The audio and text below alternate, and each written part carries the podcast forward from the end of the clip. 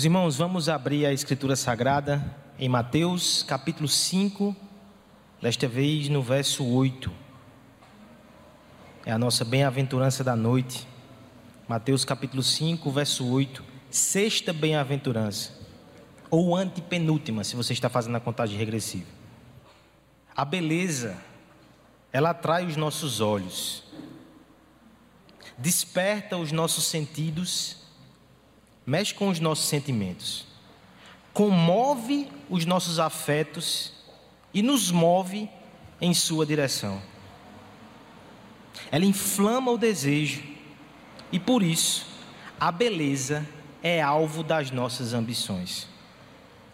Faça um pequeno teste comigo. Nós queremos uma casa bonita. Nós queremos uma bela esposa um belo marido. Nós queremos uma bela aparência. Nas férias, nós queremos visitar lugares com belezas naturais ou belezas feitas pelas mãos dos homens. Seria exagero dizer que nós somos ávidos caçadores de beleza?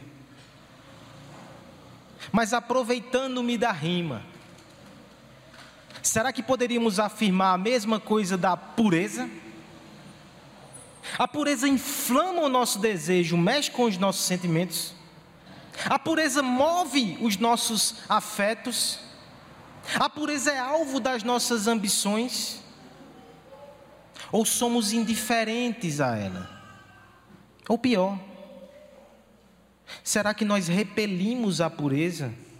Ou por ela somos repelidos? O que, é que tem a ver beleza e pureza? Mais do que uma rima, nós falaremos nessa noite exatamente disso. A pureza é bela, mas somente quem tem olhos limpos consegue enxergar e valorizar e buscar. Vamos ler as bem-aventuranças, todas elas, até a bem-aventurança do dia que está no verso 8. Acompanhe na Bíblia.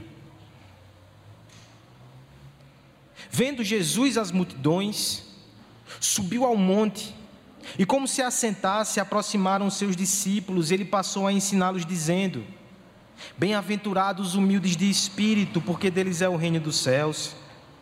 Bem-aventurados que choram, porque serão consolados. Bem-aventurados mansos, porque herdarão a terra. Bem-aventurados que têm fome e sede de justiça, porque serão fartos. Bem-aventurados os misericordiosos, porque alcançarão misericórdia. E hoje Bem-aventurado os limpos ou puros de coração, porque verão a Deus. Pureza. De que pureza nós estamos falando? Porque se nós falarmos sobre a pureza das águas, a pureza do oxigênio, sem coronavírus, todos, todos serão unânimes em dizer que essa pureza é boa e desejável. Queremos água boa, queremos a pureza na natureza. Mas se nós já estreitamos um pouco aqui e falamos sobre pureza moral, ou até pureza sexual, muitos já se afastarão e dirão: não, isso é coisa de religioso, moralista. Não me interessa isso. E até entre os religiosos que abraçam esse conceito, se a gente afunilar mais e falar de pureza de intenção, de ingenuidade, de lábios benignos, de lábios que abençoam, não, aí já é demais. Cada um com o seu calo. Mas o que nós precisamos entender logo de cara nessa noite é que a Bíblia, quando trata de pureza, ela trata de forma tão abrangente que todos os grupos sociais, os homens seculares, os religiosos, todos, todos se percebem impuros diante de Deus. Todos. Na presença daquele que é santíssimo. Até os querubins, eles tapam os seus olhos porque não suportam tamanha pureza. E o que diríamos nós? Diante da presença dele, nós percebemos a nossa impureza. Mas eu quero te dizer Que jamais pense que pureza é algo ruim por causa disso. O problema não está nela, ela é boa, santa, agradável. O problema está em nós. Quem tem medo da luz é aquele que anda em trevas, ou que pelo menos ainda tem trevas remanescentes no nosso coração. A pureza é boa, a pureza é bela, a pureza é linda e ela deve ser valorizada, deve ser estimada, deve ser antes de tudo apreciada. Você já apreciou a pureza? Você já contemplou algo realmente puro, limpo, santo? Você deseja ser assim? Você deseja refletir tamanha beleza da santidade e da pureza? Nós falaremos sobre isso nessa noite. O nosso Senhor Jesus Cristo está no monte e ele segue falando sobre as bem-aventuranças. E agora, ele vai falar exatamente sobre essa característica de pureza. É interessante que na semana passada nós falamos aqui sobre misericórdia. E esse é o tipo de discurso que todos os homens entendem que é conveniente à religião. O mais ateu, o mais cético aí fora, ele vai dizer: não, a religião tem que ter misericórdia, tem que ajudar o próximo, tá certo. Enquanto os religiosos fizerem isso, nós aplaudiremos. Mas aí Jesus, na sequência, enquanto eles ainda aplaudem, insere o seu discurso de pureza. Ele não se incomoda com a opinião desses homens, nem com a opinião de qualquer pessoa. Nós não podemos escolher uma das bem-aventuranças. Não, eu prefiro a humildade de espírito. Eu prefiro a mansidão. Não, todas elas fazem parte de uma obra que Deus faz no coração daquele que faz parte do reino dos céus. Pureza não é opção.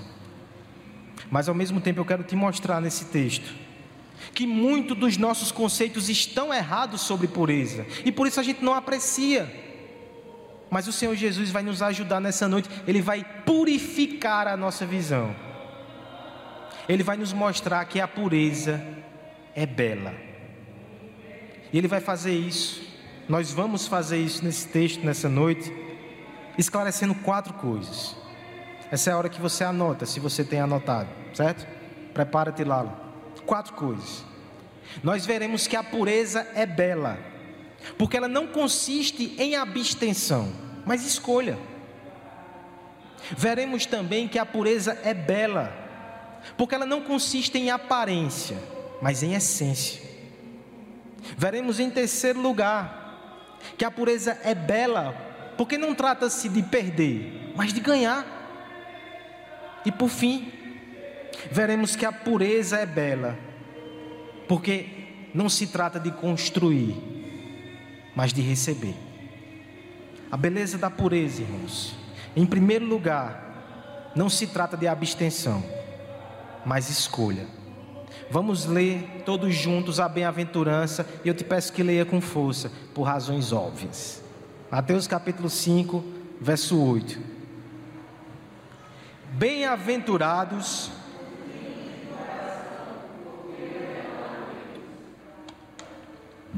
Não toque, não prove, não veja, não vista, não pense, não sinta. Aslan está dizendo, é comigo que ele está falando isso. Não, não, não. Ele já aprendeu a fazer assim com a cabeça. Mas infelizmente, na paternidade, a gente tem que dizer não. Mas corremos um risco. O risco é ensinar a criança que o caminho certo só tem não. É mais do que isso, né? Será que Guilherme ficaria satisfeito com o Theo se ele só dissesse não para tudo? É um jarro. Não é assim que funciona. Na religião também é assim. Talvez sua visão de religião é só proibitiva. Não, não, não. Faz parte, tem sim. Estou dizendo que não tem, não. De jeito nenhum, longe de mim. Mas mais do que dizer não, a religião vive verdadeira trata-se daquilo que você diz sim. O termo aqui do nosso texto que fala bem-aventurados os limpos ou puros de coração, cataros no grego, ele pode ser traduzido por pureza, limpeza, mas tem um significado que chamou a minha atenção. Também pode ser honestidade, clareza ou simplicidade. Eita. Pense um pouco nisso. Simplicidade. O que é que tem a ver simplicidade com pureza? Há uma outra tradução possível que diz: um coração não dividido, uma lealdade não dividida.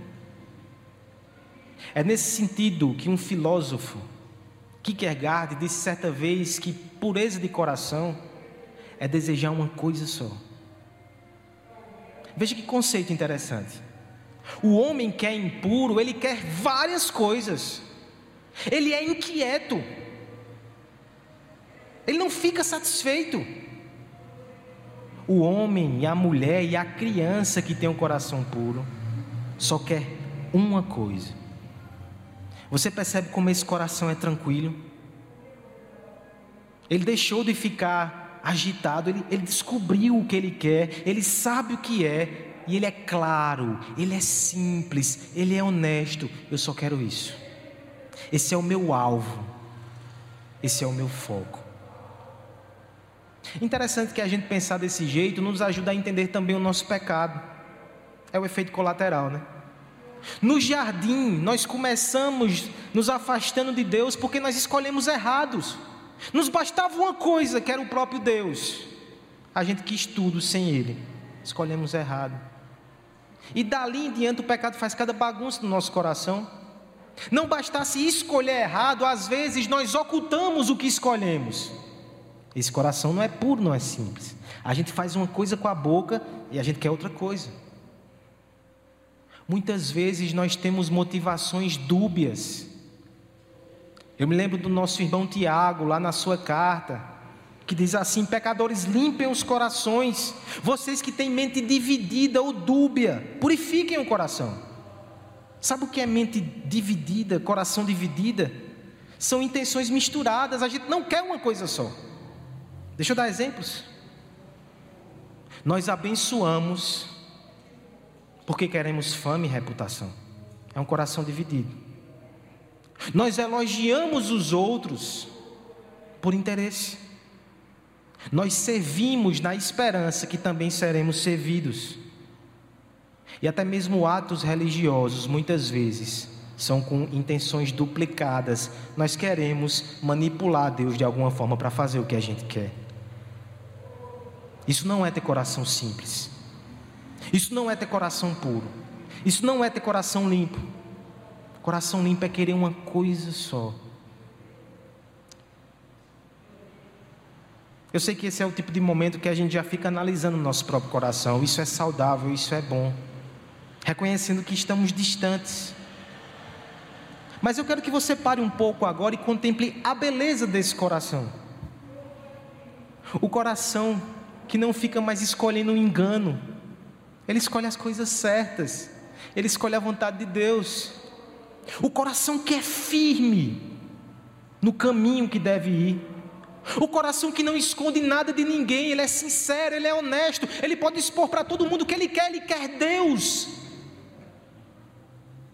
O coração que você pode virar do avesso, e você vai perceber que as motivações são sinceras, ele ama por amar, Ele abençoa por abençoar, Ele serve por servir, Ele adora por quem Deus é. Quem não quer um coração desse, irmãos? Veja a beleza desse coração. A pureza é linda. A leveza daquele que anda na verdade. Porque ele corre, enquanto os outros se arrastam sobre o peso da aparência sobre as acusações da sua consciência, que apontam a inconsistência do seu coração. Mas aquele que tem um coração simples, ele está livre dessas amarras. Os seus passos são firmes na direção da santidade. Suas intenções caminham lado a lado com as suas palavras e suas ações. Ele tem um único foco que direciona a sua visão e os seus afetos. A estrada diminui quando a gente sabe onde quer chegar. É assim o caminho do puro de coração. Os, os obstáculos são transpostos com mais facilidade. A confusão do coração é silenciada, porque a voz da pureza falou e ele atendeu. Ele atendeu o convite da simplicidade que acalma o mar bravio das nossas paixões, nos dando um único amor. E nós nos entregamos a Ele com fervor, com verdade, com intensidade e com paixão. Isso é pureza de coração. Você quer ser assim? Você admira isso? Contemple aquele que teve o coração mais puro entre todos, o Senhor Jesus Cristo. Ele chegou a dizer que a, sua comida e a sua bebida era fazer a vontade de Deus. Ele só desejava uma coisa: a glória de Deus. E isso ele tem eternamente, ainda compartilha conosco. Como a pureza é linda! A gente tem que buscar isso. Crianças, certa vez eu ouvi a história de um jovem, acho que ele tinha um tamanho de Alain, que era muito teimoso, muito rebelde, não estou dizendo que é o caso. E depois de muita ameaça, seus pais bravos com ele, ele senta. Mas ele cerra a boca e diz: Eu estou sentado por fora, mas por dentro eu estou em pé. Algum pai já passou por isso aqui? Até obedeceu, mas não serve, né? A gente quer o coração, a gente quer aquele desejo de agradar de verdade o pai, a mãe. Assim nós devemos ser com Deus. Uma coisa excepcional para a vida profissional de todos nós é fazer planos e dizer o que, é que eu quero para a minha vida, o que é que eu quero para a minha carreira, o que é que eu quero para os meus negócios, o que é que eu quero para o meu futuro. Se isso já é importante nessas áreas, imagine na vida espiritual, o que é que você quer para a sua vida espiritual? Eu quero mais pureza. Eu quero um foco mais firme no Senhor.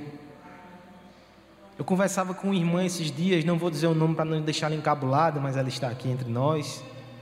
Ela dizia, pastor, está acontecendo algo comigo que de repente eu começo a perder o interesse por algumas coisas que não são nem erradas. Mas eu fico pensando que eu deveria estar aproveitando melhor o meu tempo com Deus. Isso é um coração que está crescendo em pureza. Ele sabe cada vez mais o que quer. E não trata-se aqui de abster-se, isso é consequência, trata de escolher o melhor.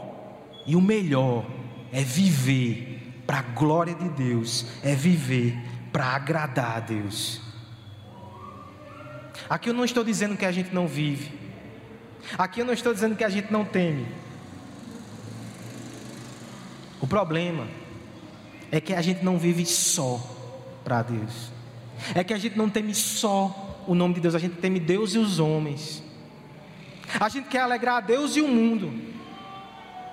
Mas veja a oração do salmista, no Salmo 86, verso 11: Dá-me um coração inteiramente fiel, para que eu tema somente o teu nome. Eu te convido para que essa seja a tua oração também. Se por acaso você está aqui nessa noite ou nos acompanha pela internet, e você nunca provou nada parecido com isso, talvez a tua inquietude e a tua insatisfação, e a tua relutância, inclusive com isso que você está ouvindo, é porque você diga: Eu nunca achei uma coisa que fosse suficiente para me deixar inteiramente feliz. Uma coisa só, eu quero mil coisas. Pois eu estou te apresentando aqui nessa noite alguém que é suficiente para te encher de alegria, de ânimo e de amor por toda a tua vida. Se você tiver só Ele, você tem tudo. E quando você tem Ele, Ele dá tanta coisa. Lembra do momento de gratidão que a gente fez aqui? Mas Cristo é totalmente suficiente. Queira uma coisa só: tê-lo e pertencer a Ele. Esse é o primeiro equívoco que nós precisamos corrigir. A pureza é linda, meus irmãos, porque não trata de abster, se trata de escolher o que é melhor, escolher Cristo, escolher a glória de Deus. Mas em segundo lugar, a pureza é bela, porque ela não consiste também só em aparência, mas em essência. Vamos fazer a leitura mais uma vez da nossa bem-aventurança? Mateus capítulo 5, verso 8. Todos? Bem-aventurados.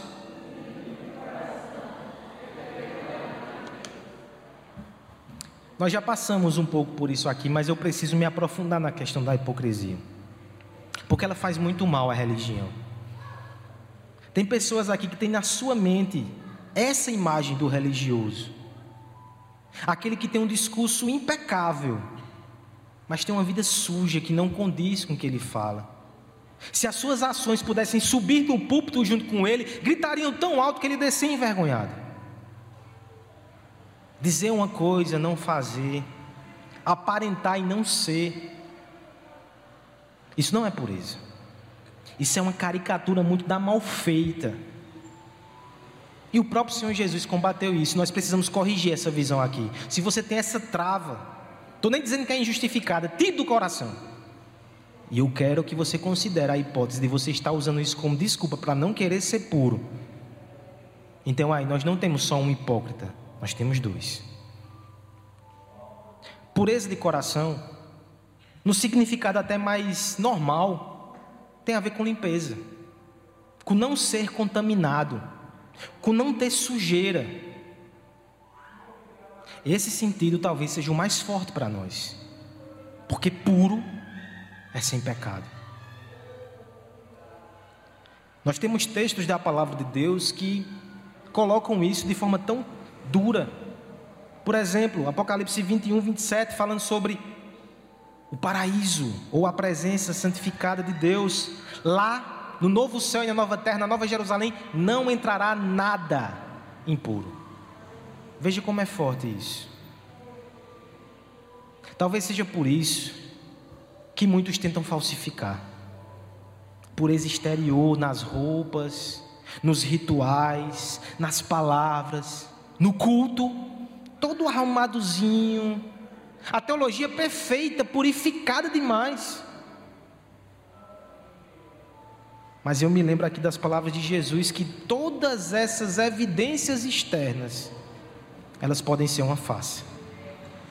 Olha o que ele diz com os fariseus: Vocês limpam o exterior do copo e do prato, mas interiormente estão cheios de ganância e de maldade. É por isso que eu quero destacar aqui no texto, no nosso texto, uma palavrinha tão importante Bem-aventurado os limpos de coração. De coração. Coração aqui, no termo bíblico, não é somente sentimento. Porque a gente poderia cair em outro engano. Ah, eu me sinto assim. Eu tenho esse sentimento no meu coração, ele é puro, ele é sincero, ele é ingênuo, não importa o que eu faça, então não é isso. Não é isso. Coração, na psicologia bíblica, diz respeito ao homem interior e tudo que sai dele. Lembra daquele texto de Provérbios 4:23 que diz: "Sobre tudo que se deve guardar, guarda o teu coração, porque é dele que provém as fontes da vida". Coração na linguagem bíblica envolve o que eu penso, envolve o que eu sinto, minhas emoções, envolve até a minha vontade, tudo vem do coração. E é isto que Jesus Cristo está dizendo que tem que ser limpo. Assim como o coração, ele bombeia sangue para todas as veias do nosso corpo, o coração espiritual é ele que vai bombear vida para o nosso corpo. Essa fonte ela tem que estar tá limpa. Essa fonte ela tem que estar tá preservada. Nós lemos aqui ainda há pouco a história dos fariseus que confrontaram Jesus porque não lavava a mão, e Jesus disse: não é o que entra, não é o que vocês comem, é o coração de vocês, é o que sai, ele está contaminado. A fé cristã, irmãos, antes de ser conduta, antes de ser conhecimento, antes de ser disposições, é coração. Para mim, o texto que revela isso de forma simples, mais profunda, é mais uma vez Provérbios 23, 26. Meu filho, me dá o teu coração. A verdadeira religião consiste exatamente nisso, em entregar o coração para Deus. Perceba como isso também é belo. Do mesmo jeito que você já se chocou com pessoas que aparentam ser muito religiosas, mas têm um coração terrível. Eu sei que na tua vida você também já encontrou pessoas extremamente simples, que os homens do mundo passam perto e nem notam, mas quando você chegou pertinho ali, você viu uma fé tão sincera em Jesus Cristo. Que você saiu dali daquela casa pensando: meu Deus, eu quero amar mais Jesus, como essa senhora ama, como este homem ama, como esse jovem ama. Será que você encontra aqui pessoas assim que têm essa fé tão, tão pura? Não é que não tem um pecado, mas eles se entristecem com o pecado porque eles querem ser puros para Jesus. É belo um coração assim. Nós precisamos valorizar um coração assim. Aí fora nós temos uma multidão pronta para aplaudir os gestos mais midiáticos, ou para crucificar e cancelar os escândalos mais públicos. Os holofotes aí fora estão voltados para os que têm o seu aspecto exterior muito destacado, para os que chocam os padrões sociais. As pessoas discretas, elas passam despercebidas, mas não passam despercebidas aos olhos de Deus. Ele não vê os holofotes, ele vê o joelho no quarto escuro que ninguém vê. Ele vê a oração sincera no silêncio. Ele atenta às súplicas do coração puro. As sirenes da cidade e o barulho aí fora não confundem a sua audição. O glamour das aparências não ofusca a clareza da sua visão. A pureza divina, ela divisa o falso do verdadeiro. Ele rejeita a ostentação dos hipócritas religiosos e moralistas de ocasião, mas ele recebe com festa, com graça, com alegria os pequenos gestos sinceros de devoção dos mais simples, daqueles que têm um coração limpo. A beleza da pureza pode ser desprezada pelo mundo, mas ela será notada por Cristo porque o mundo desprezou o Senhor Jesus Cristo. Mas aqui na igreja nós temos pessoas que o admiram profundamente, porque descobrem como é lindo um coração santo e querem parecer com esse Cristo, ainda que os holofotes não estejam apontando para ele. Mas o Espírito lança luz sobre Cristo e nós o admiramos, nós o amamos. coração. Precisamos investir no nosso coração. Você precisa sondar as suas motivações, por que você faz o que você faz, quem você quer agradar. Não se engane, pode haver pecado nos seus atos mais religiosos, você tem que estar se investigando sempre. Não vou falar para os filhos, não, vou falar para os pais agora. Isso mesmo, Juju. Mas vai ser bom para você. Nós precisamos vigiar o coração dos nossos filhos. Porque não adianta eles aprenderem um comportamento externo, o que pode, o que não pode fazer, mas o coração está morto aqui dentro, eles não amam Jesus. Mais do que dizer sim, não, mais do que usar a vara para corrigir comportamento, a gente tem que pregar Jesus Cristo para o coração, porque é ali que nasce um santo de Deus de verdade. A gente não quer eu não quero que Aslan seja só um moralista, um religioso que não ama Jesus Cristo. Eu quero que o coração dele pertença a Jesus. Essa é a nossa tarefa. Ela é difícil, mas é a missão da sua vida. Deus te deu coraçãozinhos, mais do que corpo, Ele deu coraçãozinhos. Você tem que levar esses corações para Jesus. Devemos buscar essa pureza. Você que está conosco essa noite, ainda aqui em casa, eu te convido a conhecer a verdadeira pureza. Sai, sai de perto da falsa pureza, da hipocrisia e vem conhecer a pureza de Cristo. Vem conhecer a pureza das pessoas simples que se entregam a Cristo. Não é aparência, é essência, é coração. Ainda que não seja uma santidade perfeita, é uma santidade sincera. Pessoas que amam e querem parecer com Jesus. Pureza não é simplesmente se abster, é escolher. Mas também não é simplesmente aparência, é essência, é coração. Terceiro lugar, a beleza da pureza consiste também em que ela não trata somente de perder. Acima de tudo, trata-se de ganhar. E o que é que nós ganhamos na pureza? Vamos ler mais uma vez o nosso texto, capítulo 5, verso 8, a uma só voz. Bem-aventurados Pacificadores semana que vem, Tiago. É natural e até automático muitas vezes que a gente pense em pureza como algo que a gente perde. Você não pensa assim? Eu vou furtar os meus olhos de ver alguma coisa. Minhas mãos vão deixar de tocar algo. E nesse mundo caído, que a gente percebe que há pecado em todas as árvores, todos os frutos parecem estar envenenados e você pensa, eu vou passar é fome desse jeito. Dá para ser desse jeito não. Calma. Os famintos serão saciados e os puros ganharão a recompensa inimaginável. O texto fala aqui de uma promessa. Os puros, os limpos verão a Deus. Você já quis ver a Deus? Juju, você já quis ver a Deus? Já bateu essa curiosidade no seu coração? Ana Júlia, você já quis ver a Deus? Todos queremos. Porque a gente tinha comunhão com Deus, mas nós fomos afastados da Sua presença. E a nossa alma sente saudade da comunhão com Deus.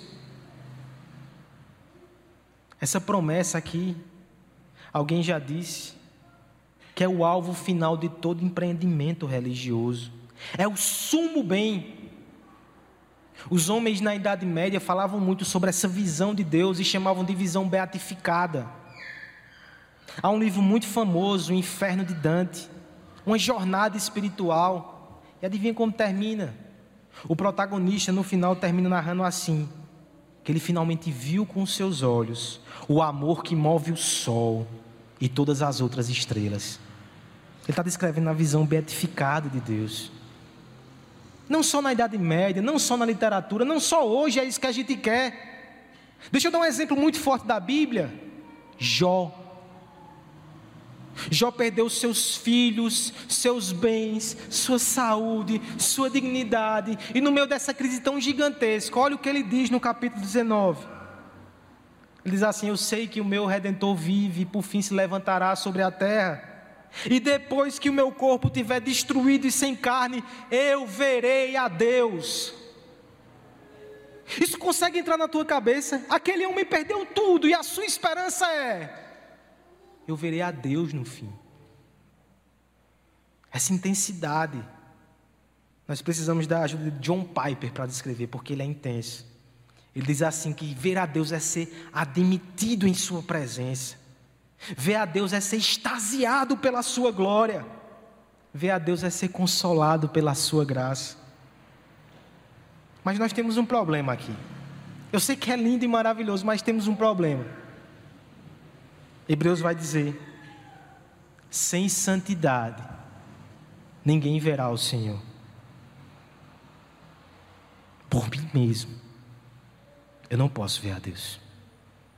Primeiro lugar, porque meu olho está tão sujo de pecado que eu não vou conseguir admirá-lo. E segundo lugar, o meu pecado é tão terrível que quando eu estiver perto dele eu vou sentir vergonha, medo e serei fulminado. Mas a bem-aventurança diz: quem tem um coração purificado, ele vai voltar para o jardim. Ele vai ter amizade, comunhão com Deus de novo. Ele vai chegar na presença de Deus e não vai ser fulminado, vai ser abraçado, vai ser acolhido, vai ser amado por toda a eternidade. E se você tem essa promessa maravilhosa, você já começa a ver Deus hoje. Você já enxerga Deus na natureza. Um, os céus proclamam a glória de Deus. Você já enxerga Deus na providência. Essa semana eu conversava aqui com o Silvano, repassando a, a história dele, ele dizendo que hoje ele olha para trás e percebe Deus. A gente já pode fazer isso hoje, irmãos. A gente enxerga Deus nessa igreja reunida buscando o Senhor Jesus Cristo. A gente enxerga Deus no Evangelho de Jesus Cristo, inclusive é transformado de glória em glória. Mas por enquanto, nós vemos como um espelho embaçado. Paulo vai dizer lá em Coríntios: Mas um dia nós o veremos como ele é, face a face. Esse é o maior tesouro que alguém pode ter. Essa é a maior recompensa que alguém pode ter. No fim, o seu coração vai ser realizado. A alegria do céu vai invadir o seu peito. Como é que a pureza não é linda? A pureza nos dá o ser mais belo e mais puro do universo. Nenhuma joia desse mundo reluz com maior intensidade do que os raios de luz que emanam do sorriso do Altíssimo quando ele recebe os seus filhos em sua casa. Tecido nenhum, seda nenhum, adereço nenhum pode ser comparado à beleza da satisfação daquele que se veste com a justiça de Cristo e apresenta-se diante do Pai. Nenhuma paisagem desse mundo criado assemelha-se aos contornos do rosto glorificado da palavra que se fez carne, que habitou entre nós e se entregou por nós para que fôssemos recriados em verdade, santidade e justiça. Nada se compara a essa beleza. Contemplar a face majestosa de Deus é a recompensa mais satisfatória por tudo que você passa nesse mundo, todas as lutas, todos os sofrimentos. A recompensa é vislumbrar um pouco dessa beleza. E você vai fazer isso por toda a eternidade. Sabe quando você pega um, um brinquedo novo, um presente novo, Alan, que você desejou muito e que você olha. Aí daqui a pouco você sai, você olha de novo, você volta. E a gente olha, olha, olha o tempo todo. É lindo. Todas essas coisas bonitas que a gente tem na terra são frações da beleza de Deus. A gente vai querer contemplar a sua beleza na face de Jesus Cristo a eternidade toda e não vai se cansar como ele é belo, como ele é lindo, como ele é majestoso e ele é nosso. Ele é daqueles que têm um coração puro, por isso que mais do que perder, o que é as coisas que a gente perde comparado àquilo que a gente vai ganhar? Não se compara. Deixa eu falar aqui com os jovens, especialmente para vocês. Eu fui jovem há algumas décadas atrás. Estou com quatro cabelos brancos aqui por causa de asma. O mundo vai apresentar cada coisa. Ele vai querer atrair você pela beleza. Mas não se esquece da beleza de Cristo. Nada que Ele te ofereça comparece, compara-se a isso. Quanto mais você amar essa beleza, mais você vai dizer não ao que o mundo tem a oferecer. Mas conheça essa beleza, para a alegria da tua alma e para a tua santidade e pureza. Aos irmãos mais velhos, eu também tenho uma palavra para vocês, eu estou meio que entrando nisso.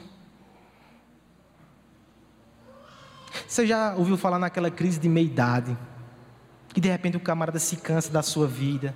Muitos, infelizmente, se cansam da família, abandonam. Ou então, simplesmente, as pessoas que chegam numa determinada idade assim, que desanimam. Não tem mais tanta projeção para o futuro assim. Pensa que já viu tudo que tinha que ver. Você ainda não viu tudo que tinha que ver. Você vai ver coisas maiores e melhores. Você vai ver a maior beleza do universo. Então caminhe com ânimo. Para que perder o ânimo?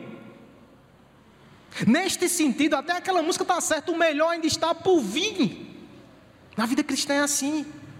E a todos nós, irmãos. O texto de 1 João 3,3 diz assim: Somos filhos de Deus. Ainda não se manifestou o que haveremos de ser. Sabemos que quando ele se manifestar, nós seremos iguais a eles, puros e santos. Todo aquele que tem essa esperança purifica-se a si mesmo, assim como ele é puro. Nós estamos nos preparando para entrar na presença dos reis dos reis, daquele que é totalmente santo, que é totalmente puro. Purifique-se, irmãos. Lave suas mãos, lave o coração, se prepare para esse dia. Você que nos ouve, que ainda não está em Cristo. Não, não são só os cristãos que um dia vão se encontrar com Deus. Todo homem um dia estará diante da face de Deus, mas alguns verão sua face paterna e carinhosa, outros verão a sua face irada. E para que você receba pureza naquele dia, você precisa receber hoje. Como?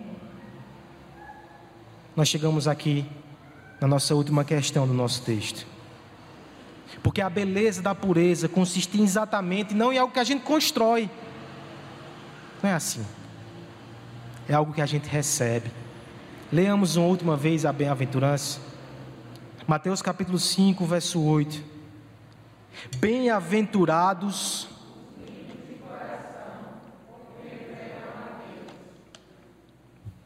Você já ouviu falar da parábola da raposa e das uvas? Eu li quando eu era muito jovem, minha mãe me levava ali na biblioteca do SESC e eu li algumas parábolas ali. A raposa não consegue pegar as uvas e de repente ela começa a desdenhar. Ah, não é tão boa assim. Às vezes acontece isso com a gente, com a pureza, sabe? A gente se frustra porque tenta ser puro, tenta ser limpo e não consegue. Então a gente começa a olhar com aversão. Por causa da nossa frustração, a gente não é tão bom assim. Talvez a gente esteja fazendo errado, né? Como é que pode águas puras fluírem de uma fonte contaminada? Não tem como. Se a fonte está contaminada, tudo que faz vai vir contaminado também. O esforço vai ser inútil de jogar remédio, jogar, claro, jogar cloro na água, mas a fonte está contaminada. Como é que o impuro pode purificar-se? É exatamente isso que diz o texto de Provérbios 29. Quem pode dizer: Purifiquei o meu coração, estou limpo do meu pecado? Como é que a gente pode purificar desse jeito se nossas mãos estão sujas? Há uma questão muito interessante aqui no texto para encerrarmos. Alguém fez uma pergunta muito interessante ao texto. Se ver a Deus é o fim da religião e a maior bênção, por que essa bem-aventurança não é a primeira? Porque o Evangelho está sendo pregado aqui. Lembre-se, as três primeiras bem-aventuranças dizem respeito à nossa necessidade, pobres de espírito, choramos pelos pecados, somos mansos, não temos do que nos defender. A quarta bem-aventurança, quando estamos famintos, somos alimentados pela justiça de Deus, é o Evangelho. Depois disso, as próximas bem-aventuranças são consequências daqueles que já receberam a justiça de Deus. Então agora eu sou misericordioso. Agora eu sou puro. Você percebe que você é puro depois que você é alimentado pela justiça de Cristo? Não é você que se purifica, é externo a você, é alguém que te purifica. Assim como Cristo dá justiça, Cristo dá pureza. E há uma outra relação aqui nesse texto. Eu quero que você imagine aqui comigo agora que vai precisar de um esforço da sua parte. Aqueles que são humildes de espírito, choram pelos seus pecados e são mansos. Aqui está do lado da montanha. No topo, tem fome e são alimentados. O interessante agora é que as três próximas consequências, elas são conectadas às três necessidades. Eu nem disse isso semana passada, falha minha. Mas pense, por exemplo, na primeira bem-aventurança, humildes de espírito. Aquele que é humilde de espírito, que percebeu a sua miséria, esse é o misericordioso. Olha a conexão aí. Agora eu quero que você olhe no seu texto e você perceba que a bem-aventurança de hoje, a resposta de hoje, está diretamente conectada ao verso 4. Aquele que chora pelos seus pecados é aquele que é purificado, porque este reconhece, bate a porta de Deus e recebe a justiça de Cristo. Vá comigo ao texto de, do Salmo 51 para encerrarmos. Nós já lemos isso aqui na liturgia.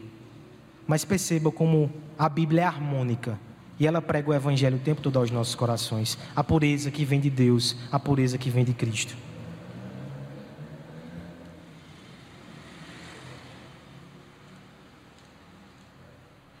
O Salmo 51 ele começa com um problema. Davi está confessando o seu pecado e está precisando de ajuda. Compadece-te de mim, ó Deus, segundo a tua benignidade, segundo a multidão das tuas misericórdias. Apaga minhas transgressões, Lava-me completamente da minha iniquidade. Purifica os meus pecados. Davi tinha consciência da sua impureza. Você percebe que ele está chorando pelos seus pecados aqui? Eu conheço as minhas transgressões, verso 3. O meu pecado está sempre diante de mim.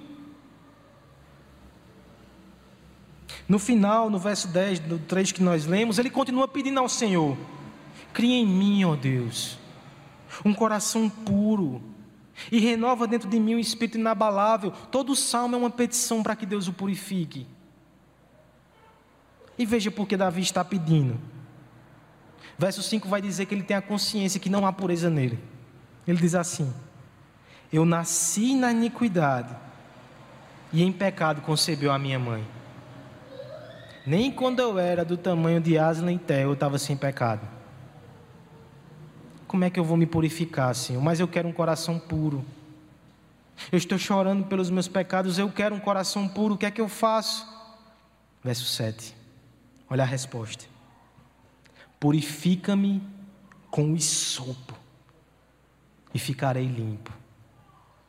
Lava-me e ficarei mais alvo que a neve. A solução está no isopo, irmãos. E eu sei que isso não quer dizer quase nada. Isopo era como se fosse um arbusto, mas que era usado como espanador. O isopo era utilizado nos rituais de sacrifício do Antigo Testamento, onde o sangue do sacrifício ele era aspergido para purificar.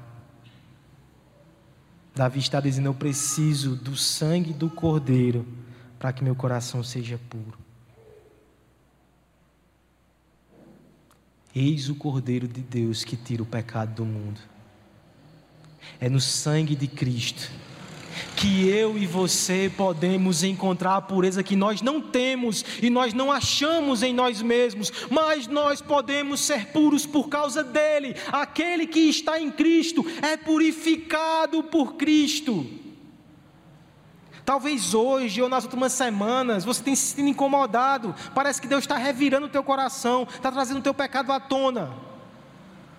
Mas Ele não está fazendo isso para te expor, Ele está fazendo isso para que você perceba como você precisa de Cristo. Corra à fonte, corra para Jesus, entregue-se a Ele, busque a pureza dEle. Eu sei que você vai ter que se abster de algumas coisas, mas o ponto não é esse pureza, acima de tudo, é escolher o melhor para a tua vida. Eu não tenho dúvida que o melhor é Jesus Cristo. Talvez você pense que é mera aparência. É essência, é o teu coração que você tem que entregar a Ele. Mais do que perder algumas coisas, e você vai perder, mas você vai ganhar o próprio Deus, a satisfação eterna da sua alma. Você não precisa ficar construindo, você não vai conseguir. Você tem que receber a pureza que Ele dá. E aí você vive para Ele. Essa promessa de Cristo é tão confiável que Ele disse que Ele não tomaria o fruto da videira novamente, até que tomasse conosco o puro, o belo, o santo está esperando por nós. A pureza é linda, a pureza é bela. Cristo é lindo em sua santidade e Ele permite que pecadores sentem na sua mesa. E é assim que nós vamos terminar o nosso culto nessa noite, confiando na pureza dEle. Sentaremos na sua mesa e comeremos, até que um dia o veremos face a face. Se você ainda não pode participar dessa mesa, porque ainda não foi batizado, não se entregou a Jesus, hoje é o seu dia. Hoje é a sua oportunidade. O noivo está te chamando. Vamos curvar nossas cabeças. Nós vamos agora para um momento de ceia. E o apóstolo Paulo nos diz que nós precisamos avaliar a nós mesmos. Com isso, ele não está dizendo que você vai fazer um checklist da sua vida, fiz de certo, fiz de errado, não é isso. Lembra que a pureza não é você que faz, a pureza é de Cristo. Você deve avaliar a sua vida e perceber se você está em Cristo. Se você tem fé em Jesus Cristo, se você está agarrado a Cristo, se Ele é seu e você é dele. Se você tem andado perto dele. Se não tem, você pode pedir perdão nessa noite. E mais uma vez colocar o seu coração aos seus pés e participar. A pureza é dele.